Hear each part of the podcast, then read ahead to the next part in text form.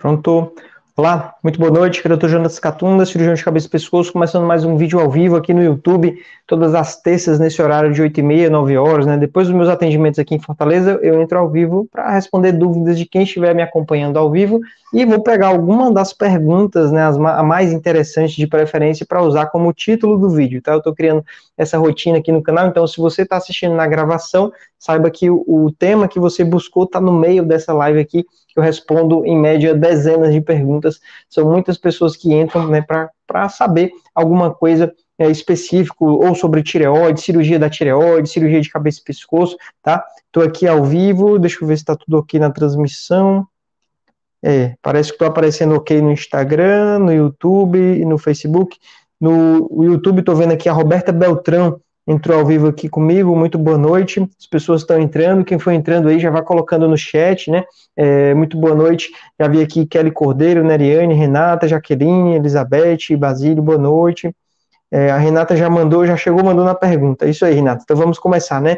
É, boa noite. TSH 150 está muito alterado. É, então, Renata, é, muito alterado, não está no, no, no limite, né? Super alterado. O exame TSH é o exame hormônio tireoestimulante. Então, esse exame ele avalia como está a função da tireoide. Ele mostra tanto se o paciente está dentro do normal, que é o que a gente chama de eutireoidismo, mostra se o paciente está em hipotireoidismo ou hipertireoidismo, dependendo dos valores, né? Ele serve tanto para o diagnóstico, para você saber que tem a doença, que tem um problema, como para avaliar o tratamento. Então, se ele estava alterado durante o tratamento, ele deve se normalizar. Né? Então, TSH elevado indica que o paciente pode estar em hipotireoidismo. O normal desse exame no laboratório vai estar lá 5,5, mais ou menos, dependendo do laboratório.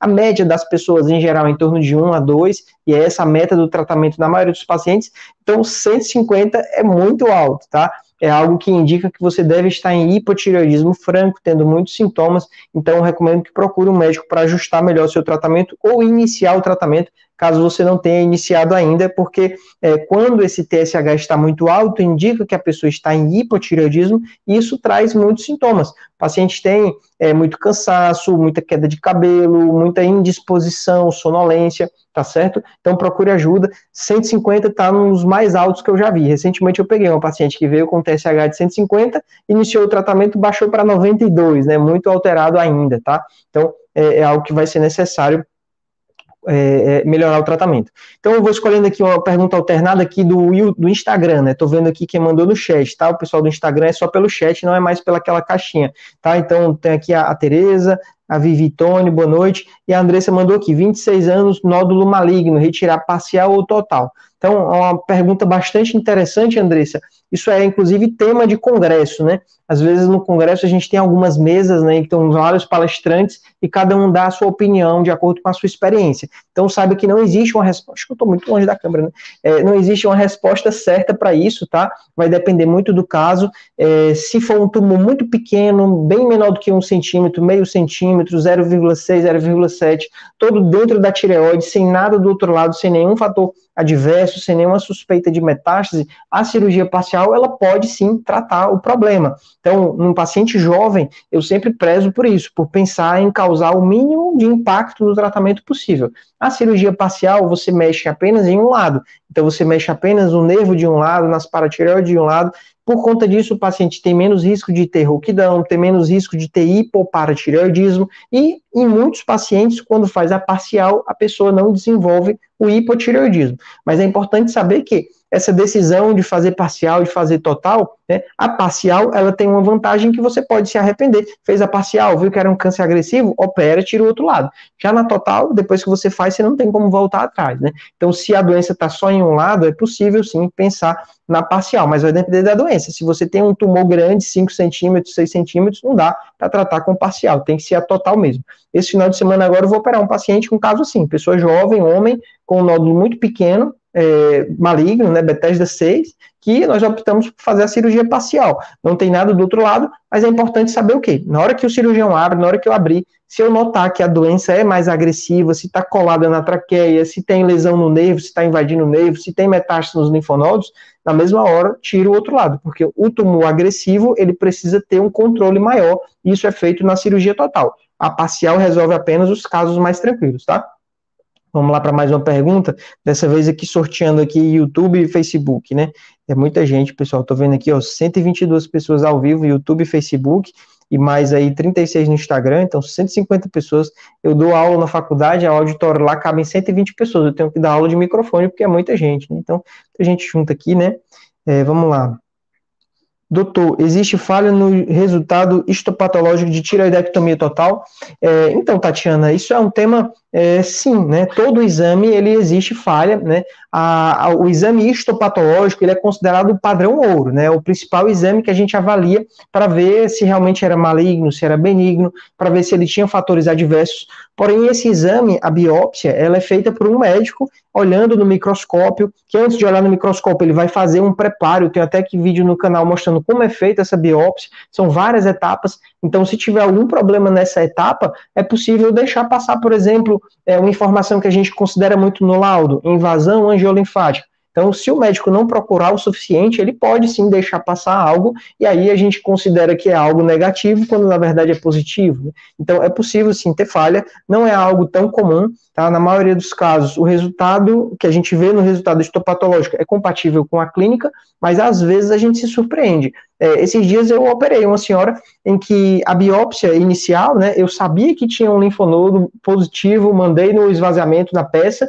e o patologista veio o primeiro laudo dizendo que não havia doença. Eu questionei o laudo, mandei mensagem, né, liguei para ele falei: olha, essa biópsia eu tenho certeza que tinha um linfonodo positivo, né? Pode ir lá olhar de novo, ver se encontra esse linfonodo, porque eu sei que foi um linfonodo positivo. E realmente, quando eles deram uma segunda olhada nesse material, viram que o nódulo, o linfonodo, ele estava metade comprometido, metade doente. E eles tinham cortado justamente na parte benigna, né? A parte que não estava doente. E quando cortaram mais, viram que tinha uma parte maligna. Então, é importante o médico que acompanha saber disso, ficar desconfiado, saber da possibilidade do exame não ser né, correto, de ter algum problema, tá? Não é algo que acontece com frequência, então não é algo para você se preocupar tanto, mas sim o médico se preocupar, né, em olhar o caso como um todo, ver todos os exames para não deixar passar nada, algo que vá comprometer o paciente lá na frente, ter uma recidiva, uma metástase, tá? Às vezes é, já, como eu atendo muitos pacientes na consulta online, às vezes eu pego um laudo de outro estado, de um laboratório que eu não conheço, e a, a, o laudo, a descrição pobre, muito péssima, né? Teve uma paciente que operou num plano de saúde é, que o, o, laboratório, eu acho que devem ser tantos exames que o patologista não tem tempo de digitar, não sei o que é, é, que veio só assim, na resultado da biópsia, carcinoma papilífero, não tinha nenhuma informação de estadiamento, não tinha o tamanho do tumor, não tinha se tinha extensão extratireoidiana, invasão gelinfática, porque se está ausente, pelo menos ele tem que dizer lá, invasão geolinfática presente ou invasão geolinfática ausente, tem que ter lá vários itens para a gente saber se está positivo ou não. Então, nesse laudo, né, vi que estava faltando alguma coisa e encaminhei a paciente para fazer uma revisão de lâmina. Então, o médico dá o pedido e ela pega o material, leva para outro laboratório, e aí sim, quando veio o resultado desse outro laboratório, veio muito mais informação. Então, às vezes, nesse histopatológico, é possível sim ter uma certa falha, mas na maioria dos casos, benigno é benigno, maligno é maligno, não costuma ter muita diferença em relação a isso, né? Pergunta muito boa essa sua, né? Eu acho que eu estou criando vários mestres e doutores em tireoide, de tantos vídeos né, que vocês assistem, vão ficando cada vez mais espertos e o nível das perguntas nas lives vai aumentando, né? É bacana isso. Então vamos lá. É, peraí, eu pegar aqui uma pergunta do Instagram. A Tamires, fiz total, esvaziamento cervical, vou fazer iodo, vai ser 150 ml foi indicado Tyrogen, estou com medo. Então, vamos lá falar sobre o Tyrogen, né? É, essa medicação é o TSH recombinante. Então, o paciente que fez a cirurgia da tireoide, veio câncer e vai precisar complementar o tratamento com a iodoterapia ou o radioiodoterapia, usar o iodo radioativo, nós precisamos estimular essas células para que elas captem o máximo desse tratamento e sejam destruídas. Então, nós temos duas formas de preparar. Uma é a forma convencional e tradicional, em que o paciente fica lá é, 30 dias sem tomar o remédio e o TSH ele vai subindo e vai ficando cada vez maior. Então, na minha impressão, ele fica mais tempo estimulado, porque são 30 dias esse TSH subindo e estimulando as células. Né? É, o problema é que tem uma parte desagradável. É possível ter muitos sintomas de hipotireoidismo, mas são só 30 dias. O outro, a outra forma de preparo é com essa medicação que a Tamires falou, o Tyrogen, o TSH recombinante. Ao invés de ficar 30 dias sem tomar o remédio, você toma uma injeção esse TSH ele sobe de forma artificial. Geralmente são uma a duas injeções para esse TSH subir. É, até o momento, né, apesar de ser uma coisa já usada há vários anos, nós não temos nenhum estudo randomizado, controlado, com dois grupos de pacientes iguais, os dois grupos iguais, e você compara um com um preparo convencional e um com um preparo é, novo, né, um, o tratamento moderno, né. Então, os medicamentos de medicina, eles sempre são validados dessa forma, você tem dois grupos. Até o momento, os estudos para TSH recombinante, todos são observacionais, então nós não temos essa informação para dizer que ele é superior, ele só é equivalente Tá? Então, na dúvida, se tem algo que é certo e algo que é um pouco mais duvidoso, moderno, eu prefiro optar por esse. Na maioria dos pacientes que eu recomendo esse tratamento, quando é um caso de risco intermediário a alto, que realmente precisa fazer uma dose de 100, 150, eu recomendo fazer com preparo convencional. Só se o paciente tiver algum problema cardíaco grave que não tolere hipotireoidismo, ou algum problema psiquiátrico grave que não tolere o hipotireoidismo, nesses casos não dá para fazer. São as indicações formais do TSH recombinante. Não é algo indicado para todos os pacientes, em especial os casos de alto risco, não é para fazer, claro, na recomendação do guideline não recomenda, né? Então, se você está fazendo 150, talvez nem precise fazer com esse preparo, né? Pode até prejudicar. Então vamos lá para a próxima pergunta, né? Pergunta da Kelly. É, doutor, fiz uma punção Bethesda 3, merece correlação clínica, ocupando toda a extensão, medindo 6,6. A Kelly, não entendi muito bem, faltou uma interrogação aqui, não sei qual é a pergunta, acho que é para comentar, né? Então vamos lá. Nódulo na tireoide Bethesda 3. Todo paciente que tem um nódulo na tireoide grande ou pequeno, mas que é suspeito para câncer, precisa ir para o exame de punção, e esse exame ele vai ter vários resultados. Bethesda 1, Bethesda 2, 3, 4, 5, 6. É uma classificação que facilita a comunicação entre os médicos. Então, quando você fala Bethesda 3, eu sei o que é. É um nódulo que pode ser uma lesão folicular de significado indeterminado ou uma atipia folicular de significado indeterminado. Quando é uma atipia, a chance de ser um câncer é um pouco maior. Quando é uma lesão, a chance é ser menor.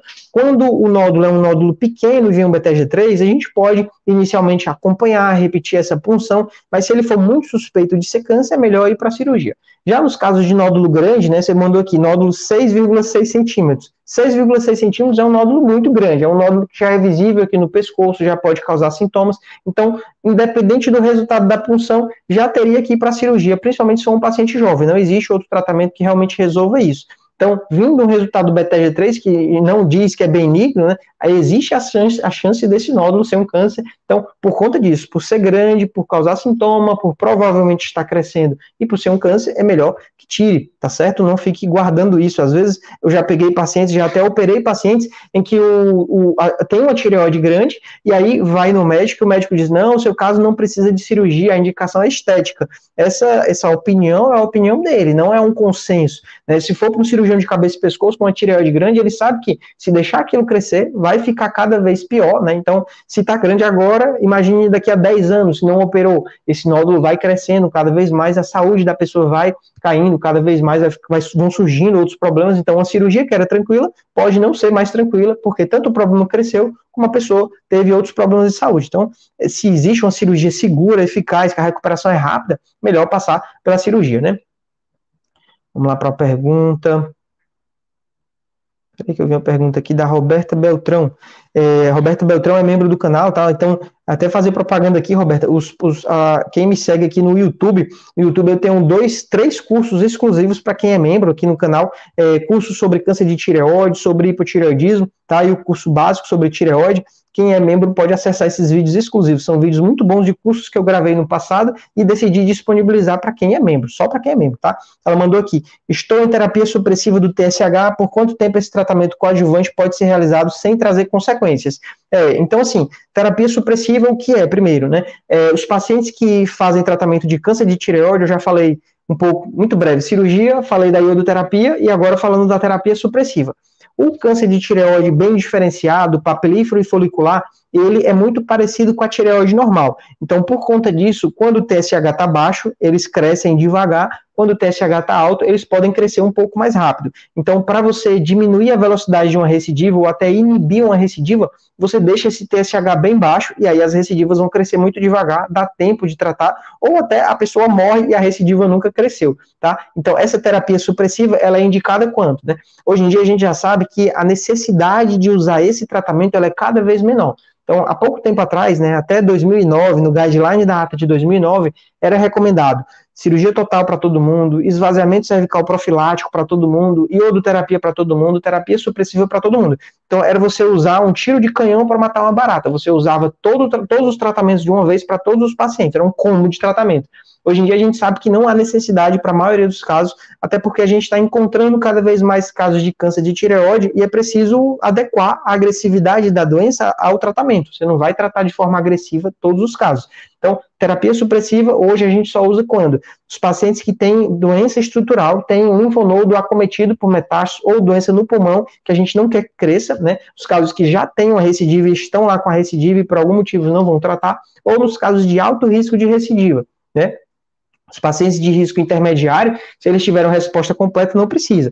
Então, a, a, quando você fala por quanto tempo, né, vai depender do caso. Se a pessoa tem, por exemplo, um câncer invadindo a carótida, invadindo a traqueia, que é inoperável, é, vai usar para o resto da vida, porque é a forma que você tem de evitar aquilo dali crescer. Mas se o seu caso a tiroglobulina está zerada, não tem nenhum risco de ter recidivo, risco baixo, fez uma PCI de controle, veio tudo negativo, não tem necessidade de manter terapia supressiva, é algo que pode ser reavaliado, tá? Então, não existe muito essa resposta, tá, Roberta? Tem que realmente ver qual é o caso, se vale a pena manter ou não, porque traz efeitos colaterais. Terapia supressiva, ela não é isenta de risco, ela pode deixar o paciente tendo muitos sintomas de hipertireoidismo, coração muito acelerado, tremores, agitação, insônia, né? Então, é algo que pode prejudicar bastante, né? É, hoje eu estou bem acelerado, estou falando rápido. Para quem está vendo o vídeo da primeira vez, sabe que hoje eu estou mais acelerado do que o normal. Mas geralmente eu falo muito rápido, que é para ninguém ficar entediado. Vamos lá, para uma pergunta aqui agora do Instagram. Claudiana na Silva mandou aqui, ó. Eu tenho um nódulo 3,1 centímetros, já está aparecendo, já tenho muitos sintomas. Então, é, um nódulo grande aparecendo, causando sintomas, talvez um entalo, talvez dificuldade de engolir, de respirar. Se for uma pessoa jovem, então, né, tem indicação de cirurgia, né, que pode ser duas cirurgias, dependendo de onde tiver o nódulo. Hoje mesmo eu estava editando um vídeo que eu gravei, eu gravei um, uma série de vídeos de anatomia da tireoide, com peças de tireoide reais, né, lá no laboratório onde eu dou aula. Então amanhã vai o, o primeiro, né, o vídeo anatomia da tireoide, na semana que vem vai um vídeo que é mostrando numa tireoide de verdade a diferença entre essas cirurgias, a parcial e a total, porque tinha uma peça lá que tinha um nódulo na tireoide. Ficou mais fácil explicar a, a tireoide de verdade, né? Então, é, quando a doença está toda de um lado, é possível tratar com uma cirurgia parcial. Se remove a metade doente e mantém a outra metade, desde que seja possível controlar com essa cirurgia, se for um nódulo benigno. Né? Sendo um câncer, nódulo grande tem que fazer a total tá bom? Então, Claudiana, é algo que precisa ser avaliado, né? É, algo que ajuda muito na hora da cirurgia parcial é o quê? É a biópsia de congelação.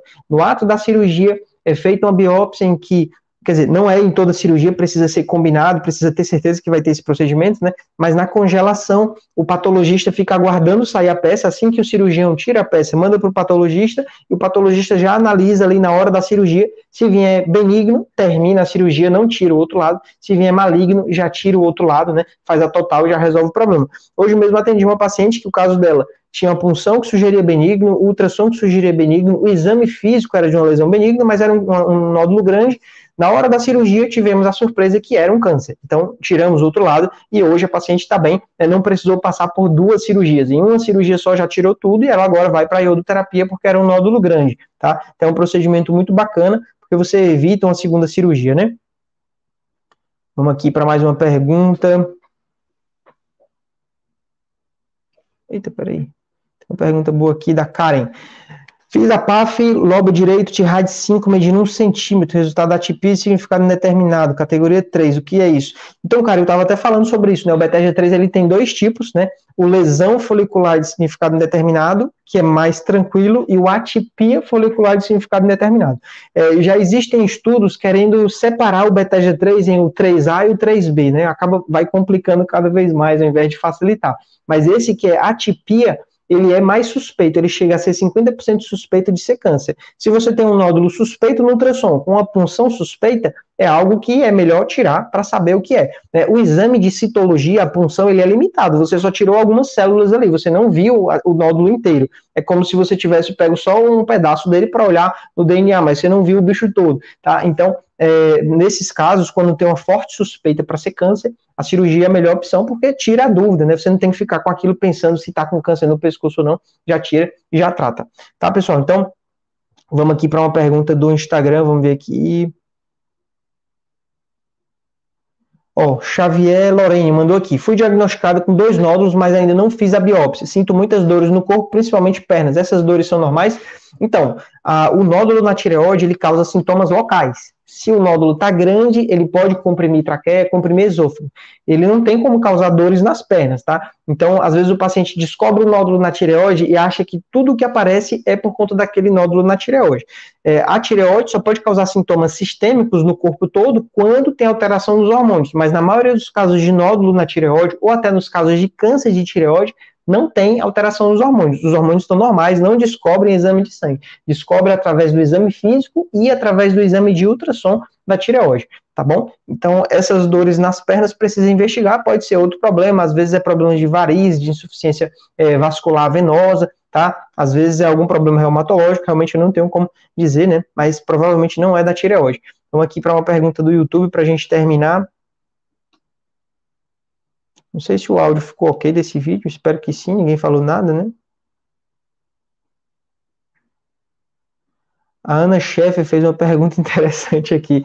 Como foi sua passagem pelo curso de medicina? Estou no segundo período e eu tive uma prova que acabou comigo. Opa, como lidou com todas as dificuldades?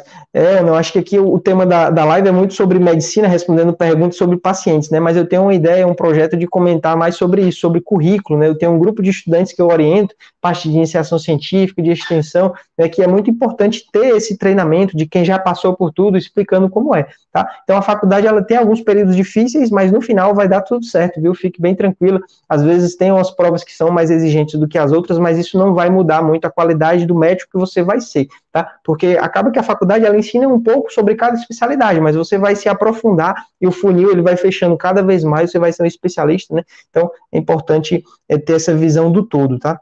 É, medicina a gente aprende muito é no internato e na residência. A parte inicial ela é muito básica, né? Ela não tem tanto impacto na, na qualidade final do médico, não. O principal é, é, é os, os, os prescritores, os os, os, os professores da parte final, né, do internato, né? Vamos aqui para uma pergunta aqui para a gente. A Tônia Gomes foi uma pergunta interessante, o caso dela, para a gente terminar. Teste de congelação foi benigno, o cirurgião fez parcial. Quando o estômago patológico saiu, deu carcinoma folicular. Pode ter sido erro? É, então, Tônia, é, a congelação é um exame que ele também tem limitações, né? Porque imagine, o paciente está lá anestesiado, chega uma peça, um nódulo grande, ele vai cortar o nódulo e vai procurar as áreas mais suspeitas. Se a sua punção era uma neoplasia folicular, esse tipo de resultado ele não consegue dar o laudo na congelação, ele tem uma dificuldade de dar o laudo. Por quê? O que, que acontece? Na neoplasia folicular, que é o Bethesda 4, é, a nossa suspeita é se é um adenoma folicular ou um carcinoma folicular. Qual é a diferença dos dois? No carcinoma, o câncer ele invade a cápsula. Então, para dar o resultado de carcinoma folicular, ele teria que olhar todo o nódulo, sendo que ele não pode passar horas e horas olhando esse nódulo, porque você está lá com o pescoço aberto, anestesiado. Né? Então, ele solta o laudo que ele acha mais provável. Né? Provavelmente era um adenoma folicular. Mas quando ele foi analisar, ele viu que em uma área havia a invasão e descobriu que era um carcinoma folicular. Tá? Então, isso é algo que pode acontecer, é, não é considerado erro, porque isso está dentro do previsto, né? Isso é algo que acontece, né? É frustrante, porque no final você vai ter que passar por uma outra cirurgia, é algo que pode acontecer, tá? Mas infelizmente é a vida, né? Tá bom? É, então, pessoal, é isso. Espero ter ajudado, né? Eu peço desculpas aí, não consegui responder todas as perguntas, mas também tem aqui, ó, 180 pessoas no YouTube e 70 no Instagram, muita gente, né? É, hoje eu abri caixinha lá no Instagram, respondi várias perguntas lá também. Quem tá me vendo aqui só no YouTube e Facebook, considere ver lá no Instagram também. Quem tá me vendo só no Instagram, sabe que no YouTube eu tenho vários vídeos exclusivos, inclusive esse amanhã, que vai entrar Anatomia da Tireoide. É um vídeo bacana que eu gravei com a tireoide de verdade, né? dá para ver o nervo laringeu recorrente, dá para ver o linfonodo, esse local do esvaziamento, dá para ver até para a tireoide, né? Para quem nunca viu, é bacana. Beleza? E é isso, um forte abraço, um ótimo final, um ótimo fim de semana para vocês. Ah, não, sexta-feira tem live de novo, a gente vai se ver de novo, né? Então, sexta-feira, 6 horas da noite, se Deus quiser, estarei ao vivo para responder novas perguntas. Então, se hoje eu não conseguir responder sua pergunta, talvez na sexta eu consiga.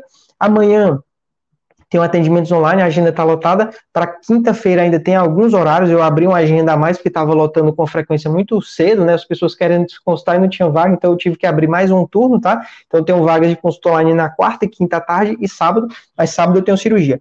Beleza? É isso aí. Forte abraço, até a próxima. Valeu.